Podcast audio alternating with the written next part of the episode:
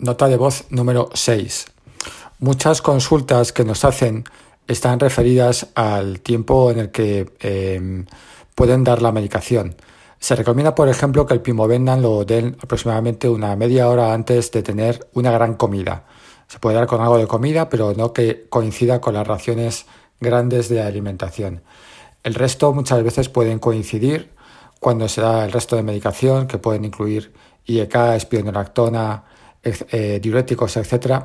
Pero el pimo siempre se recomienda que sea antes de las grandes comidas.